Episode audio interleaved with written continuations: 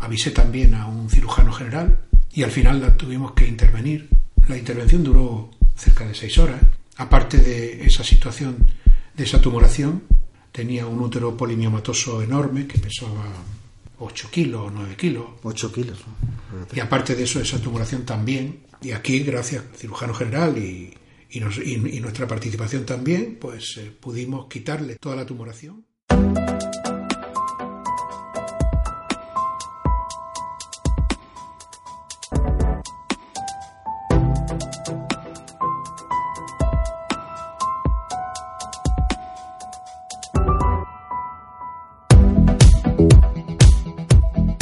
Hola a todos, bienvenidos al episodio 11 de Doctor Ley. Soy Ramiro Urioste y como siempre me acompaña en la dirección Pilar Pérez. Bueno, hoy nos metemos de lleno en una especialidad de gran impacto social. Hablamos de ginecología y obstetricia. La entrevista, como siempre, nos traerá sorprendentes experiencias profesionales, pero también recuperamos nuestro apartado de noticias. Bacterias en el espacio, marcadores de edad y dispositivos que casi nos leen el pensamiento. Será una dosis de 35 minutos de programa llenos de experiencia, ciencia jurídica y tecnología. ¿Vamos a por las noticias? Adelante.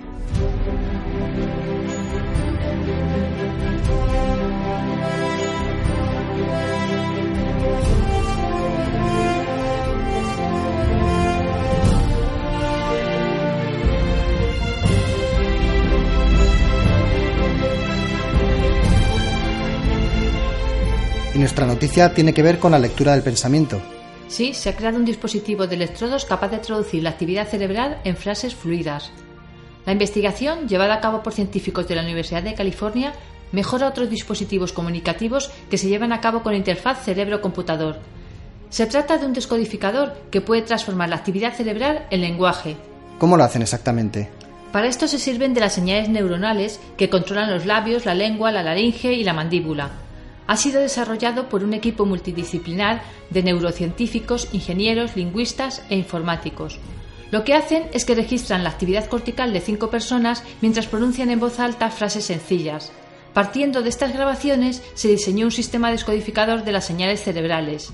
O sea que se identifica cada pulso de alguna manera con una palabra. Eso es. Esta interfaz podría contribuir a que las personas afectadas por una enfermedad degenerativa que ha supuesto la pérdida del habla puedan recuperarla. O sea que lo que he dicho antes, que de aquí a que te puedan leer el pensamiento, pues queda un paso.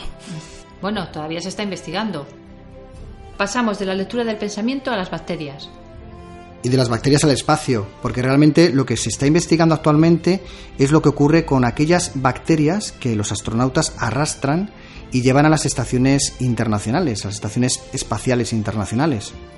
Por lo visto ahora lo que se está haciendo es mapear, identificar esas colonias de bacterias para luego poder evitar enfermedades en el futuro. Un ejemplo de ello, por ejemplo, lo tuvimos con la estación Mir. Sí, que ya no existe, ¿no? Efectivamente, ya no existe, pero estuvo previsto su funcionamiento para cinco años y estuvo ni más ni menos que 13 años en actividad. Se trataba, lógicamente, de una estación espacial que medía 350 metros cuadrados y que iba a una velocidad de 27.700 kilómetros por hora. Imagínate la cantidad de bacterias que se fueron acumulando en esta estación espacial. De hecho, gran parte de su estructura se vio cubierta por moho. De hecho, no es posible airear el, módulo, no se pueden abrir las ventanas. Claro, imagínate la cantidad de experimentos, de investigaciones que se han hecho en estos eh, compartimentos cerrados con, animales, con plantas y todos estos eh, complejos seres vivos pues han traído consigo bacterias. Imagínate lo que puede suceder ahora con el turismo espacial. Claro, de alguna manera todos es como si llevásemos una mochila de gérmenes y de bacterias que arrastramos, que siempre llevamos con nosotros. Estos nuevos sistemas de mapeo y clasificación de bacterias se van a utilizar para poder tratar determinadas enfermedades humanas y para poder controlar los espacios hospitalarios de forma más efectiva. Por ejemplo, las enfermedades nosocomiales. Las que se adquieren en el ámbito hospitalario, efectivamente. Y la última noticia está relacionada con el envejecimiento prematuro.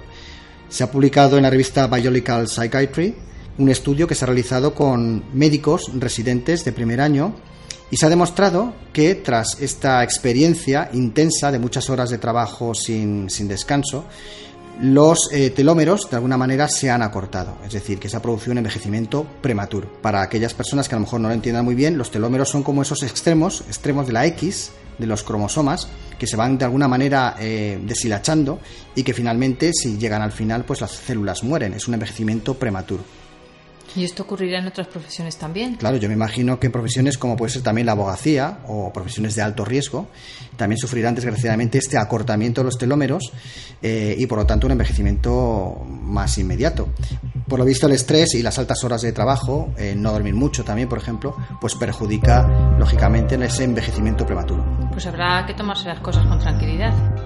Sí, habrá que conciliar más la vida laboral con la vida familiar, pero bueno, es complicado. Bueno, hoy más que hablar de una sentencia, vas a hacer un apunte sobre una resolución judicial que ha tenido trascendencia en los medios de comunicación, ¿no? Efectivamente.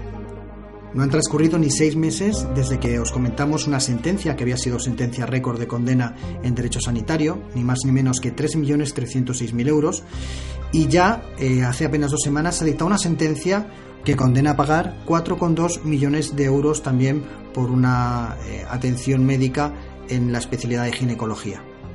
En este caso concreto parece ser que se trata de una paciente que había acudido tras romper aguas, acude al hospital y permanece ocho horas de espera hasta que finalmente eh, se decide practicar una cesárea de carácter urgente. Por lo visto ya era demasiado tarde porque ya se había generado pues una, una pérdida de bienestar fetal importante y esta había nacido ya con una hipoxia isquémica extremadamente grave. La menor actualmente sufre una discapacidad del 80% con graves problemas de carácter neurológico. El juzgado lo ha tenido muy claro y ha dictado una sentencia considerando que existe una absoluta relación causal entre la asistencia médica y el daño desproporcionado que ha sufrido en este caso la menor considera que se trataba de una gestación absolutamente normal y que nada hacía prever un resultado eh, pues tan catastrófico. Pero sobre todo, y uno de los hechos que a mí me llama más la atención, es eh, la circunstancia de eh, las dificultades que tiene la familia para poder hacerse con historia clínica y sobre todo eh, el hecho de que el registro cardiotocográfico del seguimiento previo a lo que es la cesárea haya desaparecido. El registro cardiotocográfico nos, nos da unos datos fundamentales para saber si se está produciendo o no una pérdida de bienestar fetal, la frecuencia cardíaca fetal, los movimientos fetales y las contracciones uterinas. El hecho de que no aparezca un documento tan importante ha sido tomado muy en cuenta por parte del juzgado en contra del centro hospitalario, todo ello en base al artículo 217 de la Ley de Juiciamiento Civil, que es el de la carga de la prueba, y sobre todo el de la facilidad probatoria para aportar algunos documentos por la parte que eh, tenga su guardia y custodia, en este caso el hospital. La sentencia valora que eh, las lesiones, las secuelas que padece la menor, eh, se deben valorar en 3,2 millones de euros, a lo que le va a sumar un millón de euros por intereses y costas. De esta cuantía, 2,7 millones de euros los abonará, en este caso, la aseguradora del centro hospitalario y el resto, en este caso 1,7 millones de euros, los tendrá que abonar el Servicio Andaluz de Salud. Pero esta cuantía se tendrá que reclamar en otro procedimiento.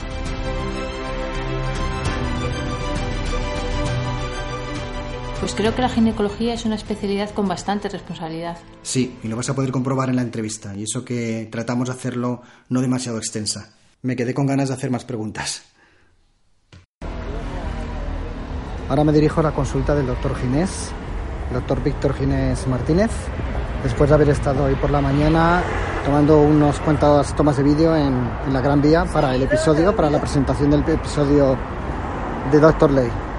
El doctor nos recibe en su consulta, además un, un sábado, lo que es cuanto menos un detalle. Vamos a ver qué tal se da.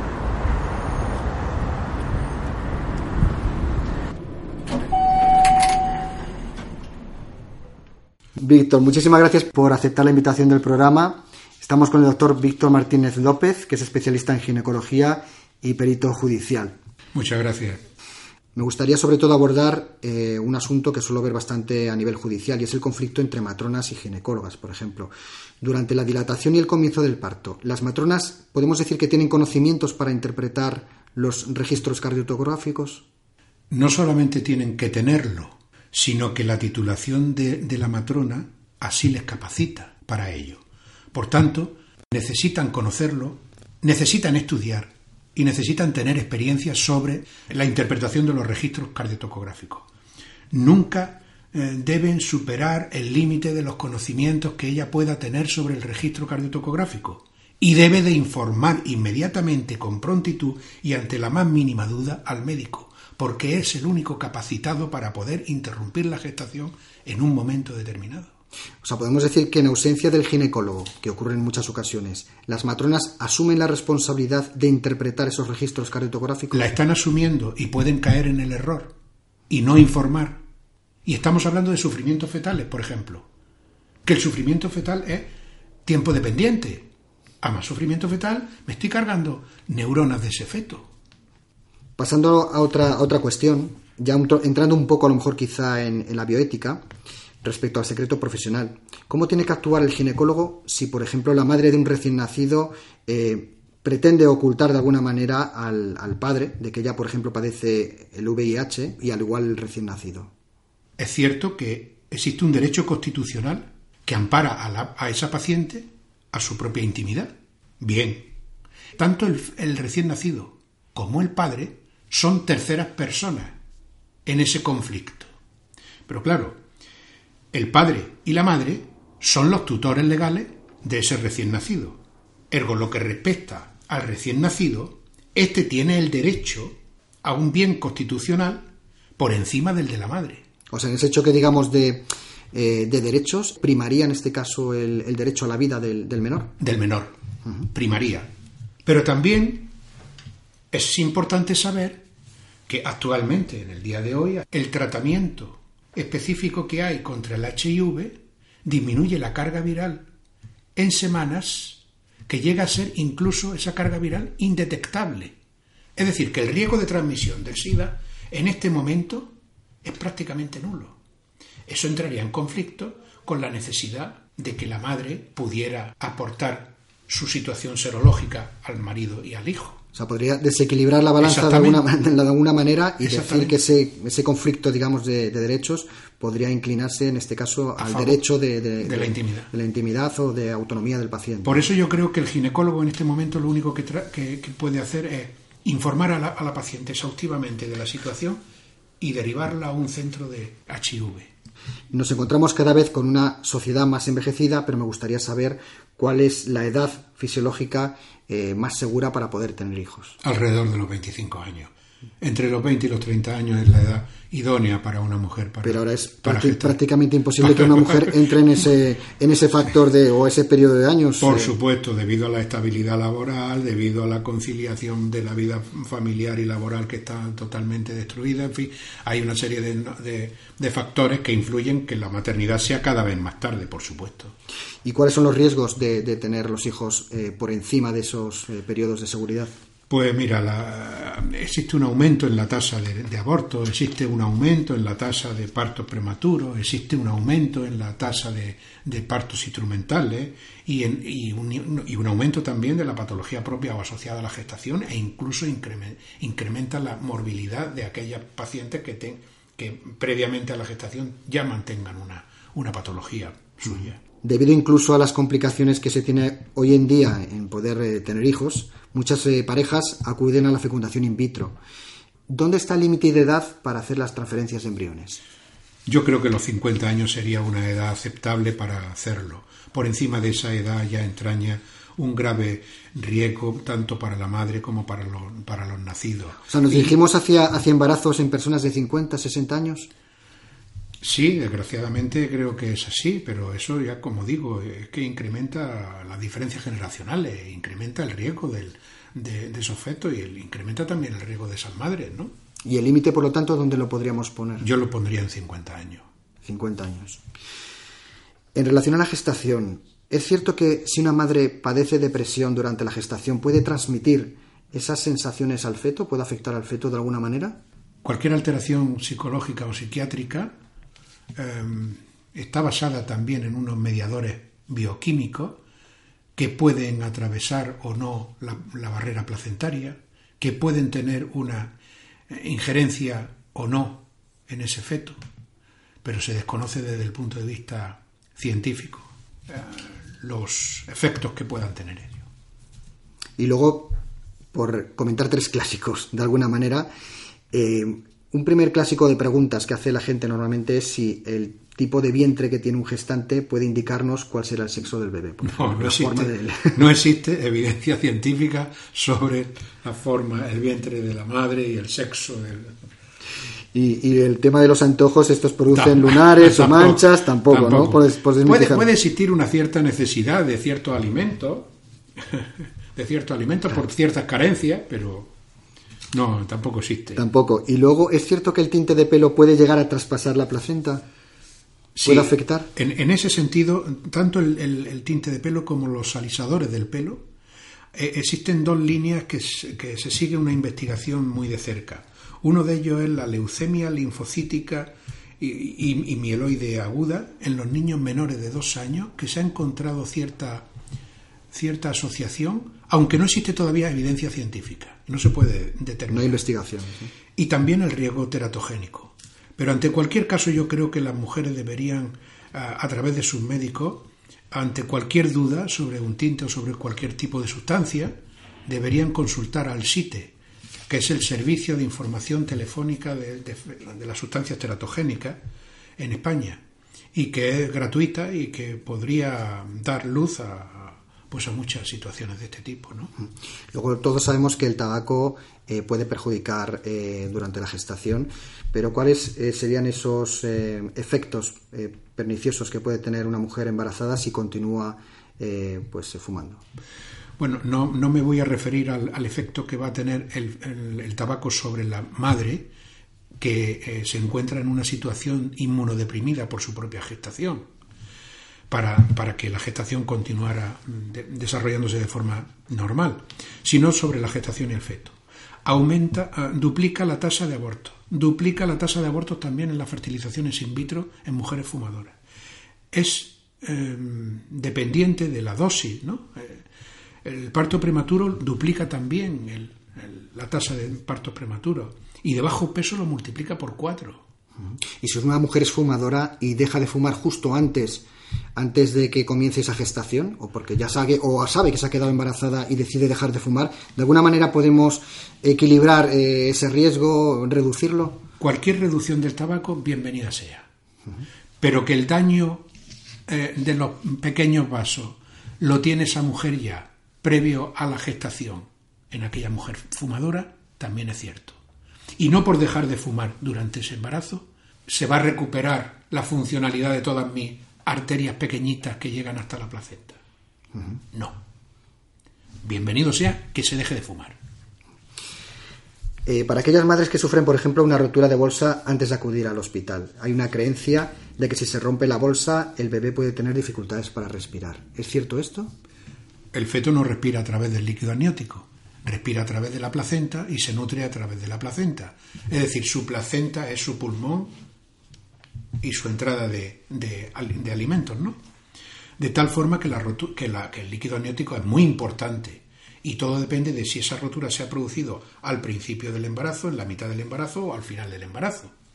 Y eso lleva unas connotaciones de, em, pues de, mm, de posible infección en el feto, y de tratamiento adecuado tanto para la madre o para el feto en el momento en el que se produzca la, rotura prematura de membrana.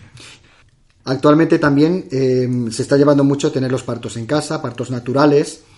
Eh, se, comenta incluso que parir en una bañera alivia el dolor eh, en las contracciones, pero creo que también cuando se rompe la bolsa puede existir una entrada de gérmenes mayor que si se hace en el ámbito hospitalario. ¿Esto es cierto? Puede entrar por los, gérmenes propios que sobrenaden también en ese medio, en, ese medio acuoso. Pero lo que hay que tratar de, hacer es, es, tener un parto lo más humanizado posible, pero en un medio seguro, en un medio hospitalario con un, con, un control materno y fetal adecuado para poder... Que si tienes un problema puedas subir eh, de planta y que te puedan hacer una, cesárea inmediata o... Hay que huir también de los, de los, de los partos en domicilio en, el momento actual, porque toda esta, toda esta eh, corriente en este momento... Eh, que está de moda. Que está de moda, pues me hace un poco sospechar, o sea, está de moda el parto en domicilio, cuando es nuestro bien más preciado y sin embargo estamos utilizando un iPhone o estamos utilizando un... Optamos por técnicas muy naturales, pero a lo mejor por otro lado somos muy tecnológicos. Y, llegado, por ejemplo, el momento, eh, ¿qué es más seguro para el feto? Eh, ¿Optar por una cesárea? Lo digo porque a veces tenemos cesáreas un poco a demanda, o el parto por vía vaginal. Bueno, en este sentido hay dos organismos eh, mundiales y nacionales que que hablan muy claramente de, la demanda entre la cesárea y, y, el parto por vía eh, vaginal. Y en la FIGO, que es la Federación Internacional de Ginecología y Obstetricia, que dice que al no demostrarse un beneficio mayor de la cesárea a demanda que del parto por vía vaginal, no está técnicamente justificado. Y la SEGO, nuestra Sociedad Española de Ginecología y Obstetricia, dice que al no tener una indicación médica clara sobre esa cesárea, el médico no está obligado a practicarla. O sea, hay que practicar cesáreas cuando esté indicado médicamente y si no, acudir al parto natural, digamos, por vía vaginal. En otro de los episodios que tuvimos en, en Doctor Ley hablamos sobre la vasectomía, la posibilidad de que se recanalice. En respecto a la ligadura de trompas, ¿esta es irreversible en la mujer o de alguna manera se puede volver a reconstruir eh, depende, la cirugía hecha? Depende un poco de la técnica que se haya hecho al principio de la, ligadura y, el, resto del, de la trompa que quede para poderla recanalizar. Pero una mujer que ha llegado a una situación de hacerse una ligadura de trompa y puede optar a una, a una unidad de reproducción humana y asistida, no veo eh, el beneficio que puede reportarle el realizarse una intervención quirúrgica para repermeabilizarse las trompas con el riesgo que eso conlleva después de tener un posible embarazo ectópico. Pero en este y caso... una disminución también de la fertilidad. Y cuando hablamos de recanalizaciones, aquí entiendo que es más posible una recanalización, una vasectomía en un hombre, o que se produzca una recanalización, si se puede decir así, en una ligadura de trompas. Yo creo que es más fácil en, una, en un deferente. En, este caso, una vasectomía. ¿no? ¿Cómo será el futuro en ginecología? Lo digo porque ahora se ha utilizado mucho la cirugía laparoscópica, estamos hablando constantemente de la robótica en, medicina. Pues yo creo que ese tipo de, de intervenciones quirúrgicas ha venido aquí para quedarse, ¿no? Eh, todo esto ha empezado con la, fundamentalmente por la vía laparoscópica y, está prodigado la laparoscopia en todo el mundo y en todas las especialidades quirúrgicas. De tal forma que hay un menor costo económico, una menor morbilidad y, y, una mayor eficacia en las intervenciones quirúrgicas gracias a la laparoscopia. Eso es indudable.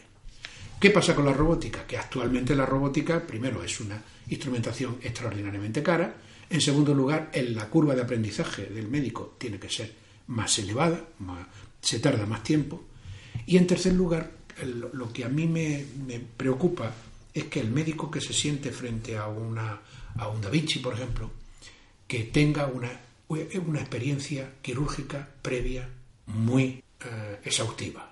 Conocimientos, digamos, anatómicos. Un conocimiento anatómico, un, un, conocimiento sobre todo de las complicaciones que puedan surgir y que puedan ser que se pueda actuar urgentemente. Es lo mismo, lo mismo que nos dijo el doctor Moreno, ¿no? Los conocimientos de anatomía que son fundamentales. Fundamentales, fundamentales. Me imagino que en todos los años de experiencia que tienes habrás vivido situaciones eh, cuanto menos eh, llamativas en, el ámbito de la medicina. ¿Puedes comentarnos algún caso? Sí, tengo en la memoria el nombre, todavía lo sé, de, una paciente que, que acudió al hospital eh, en el 12 de octubre entonces, eh, de parto, con una dilatación completa y que viendo que no descendía el feto, entonces no había tanta, no se, no, no se tenía mm, posibilidad de tener un ecógrafo en, en, el servicio de urgencias, ni mucho menos, venía de parto y, como digo, y al explorarla y ver que la cabeza no bajaba, le hicimos una cesárea y nos encontramos con un bicéfalo. Con un un, feto, un niño con tenía eh, brazo derecho, una cabeza, un rudimento de brazo entre las dos, entre la segunda cabeza, entre la primera y la segunda, una segunda cabeza y un brazo izquierdo totalmente, normal, totalmente normal, las piernas desde el, desde el tórax para abajo era pero inviable, inviable lógicamente, entiendo. Exactamente, desgraciadamente, ¿no? desgraciadamente inviable y que bueno, pues se, produjo la muerte al cabo de una semana o cosas así del, del feto y esa fue una, una, situación muy desagradable porque por las connotaciones que también tenía la mujer y, bueno me imagino que habrás vivido momentos eh, duros digamos durante la extracción en un parto como obstetra pero también momentos de gran alegría no siempre traer a un niño a, a la vida es, un momento quizás el momento más importante para una persona. Por supuesto pero también habrás vivido momentos eh, llamativos eh, dentro de tu experiencia. Coméntanos alguno.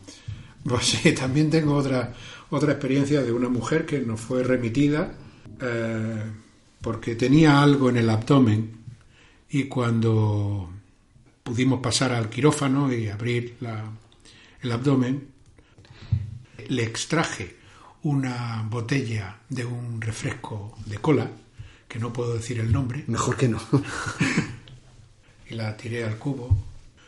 En la segunda botella saqué una segunda botella y una tercera botella que la tenían. Tres, botellas. Y una tercera botella que la tenían clavada entre la vagina y los ligamentos que sujetan al útero por detrás, ¿no? Eso es muy peligroso. Y eh, estuvo, pues yo creo que tuvo una gran suerte esa mujer de no morirse, porque podía haber roto cualquier arteria y se hubiera muerto. ¿Y tuviste que hacer alguna cirugía para reconstruir? Sí, reparar simplemente la parte posterior de, la, de, esa, de ese espacio, que se llama espacio de Douglas, y nada más. Lo curioso fue que cuando salí del quirófano había una periodista esperándome con, con las radiografías que le habían hecho ya previamente. Eso es. Mm, mm, bueno, me parece que es una. Por parte del personal, quizá en ese, en ese momento no. Por supuesto. Eh, no, tuvieron que hacer eso. En este caso se trata de, filtraciones que entiendo que rompen el secreto profesional y lógicamente no me parece nada correcto, ¿no? Por parte del personal que de alguna manera llamó a los medios. Otro caso, otro caso que recuerdo es, era una, es una mujer de 44, 45 años que vino a la consulta porque tenía una tumoración a nivel de la ingle. Esta mujer se tapaba con unos pantalones muy, muy anchos, esos que se llevan actualmente. Eh, esa tumoración empezó a salirle, según me, según me comentó, eh, entre tres y cuatro años antes. Su marido desconocía esa situación y, y su hermana también, ningún familiar lo sabía. Y al verla avisé también a un cirujano general y al final la tuvimos que intervenir. La intervención duró cerca de seis horas. Aparte de esa situación, de esa tumoración, tenía un útero polimiomatoso enorme que pesaba 8 kilos o 9 kilos. 8 kilos. Y aparte de eso, esa tumoración también, y aquí, gracias al cirujano general y, y, nuestra participación también, pues eh, pudimos quitarle toda la tumoración el resultado de la anatomía patológica nos dio un angiomixoma agresivo, que es una tumoración extraordinariamente rara, en donde hay algunos casos publicados en el mundo, pero vamos. Eh, pero nos dio también la posibilidad de que pudiera tener un cierto tratamiento empírico a posteriori porque eh, ese tumor se, se reproduce muy fácilmente. Y era que tenía unos receptores estrogénicos pues elevados y por eso le hicimos un tratamiento posterior que lleva ya cuatro o cinco años con ese tratamiento, que es un antiestrógeno. Y eh, la verdad es que después de estos años, pues la mujer sigue todavía sin eh, aparecer nueva tumoración. de todas formas, eh, me imagino que psicológicamente esta mujer cambiaría radicalmente. Cambió radicalmente a la semana de la intervención, cuando se vio ponerse los pantalones y una falda sin que se le notara y pudiera relacionarse con su marido eh, fue un cambio total. Un cambio total, sí. Pues muchas gracias, Víctor, por, por haber eh, aceptado la invitación del programa y como digo siempre, espero que podamos contar contigo en el futuro. Muchas gracias a vosotros.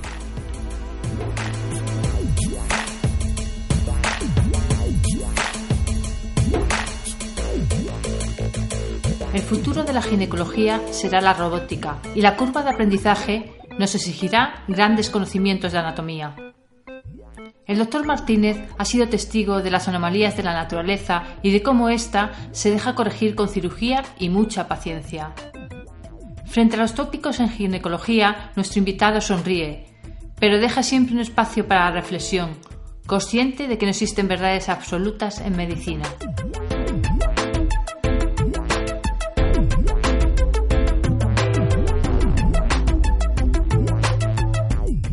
Bueno, ¿qué te ha parecido esta entrevista? Está bastante bien. La verdad es que ginecología me gusta mucho porque tiene una casuística enorme y yo creo que si te parece para lo dejamos para otro episodio y ampliamos otras cuestiones, ¿no? Que nos hemos dejado sin comentar. ¿Y qué nos espera en el episodio 12? Recuerda que ya estaremos en julio. Sí, ya estamos rozando las vacaciones de agosto y hablaremos antes con un técnico de emergencias en SAMUR y Protección Civil. Y por lo poco que hemos comentado parece que tiene muchas experiencias que comentarnos. Ya sabes que el SAMUR siempre está en acción. Ah, pues un episodio de acción, pues no hay que perdérselo.